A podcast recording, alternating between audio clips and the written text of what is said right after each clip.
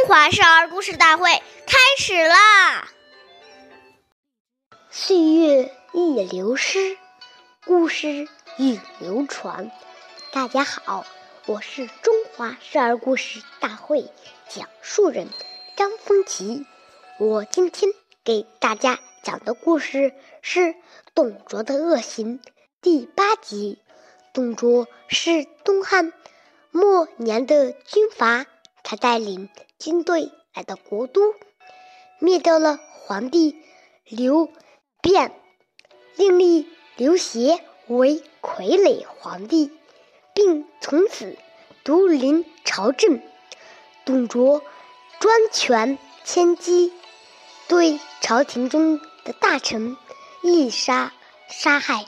对天下的百姓饶以凄凉，结果他的暴行引起了人们的愤怒。朝臣等人联合起来，利用美人计，一举将他除掉。董卓的恶行使其家庭也受到了牵连，连万妹的父母也因此。受到株连，当时他的母亲已经九十多岁了，也被依法处死，实在是可悲啊！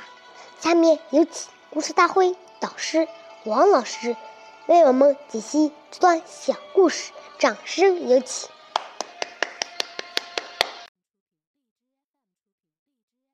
听众朋友，大家好，我是王老师。我们把这个故事呢，给大家进行一个解读。《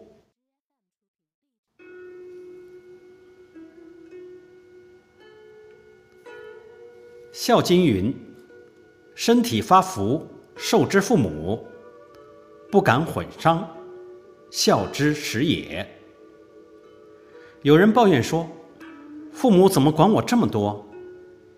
其实啊，那是因为你不能让父母放心。假如你知道照顾好自己的身体，生活起居饮食有规律，进而让自己更懂事，这样父母就放心了。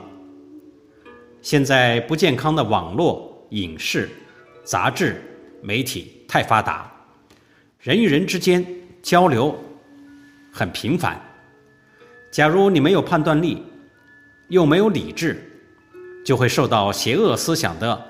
污染和侵蚀而堕落，到时候不但父母家人蒙羞，甚至给下一代也带来了羞耻，这是大不孝。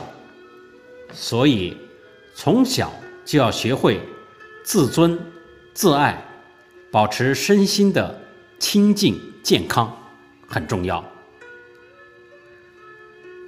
谢谢大家的收听。我们下期节目再见，我是王老师。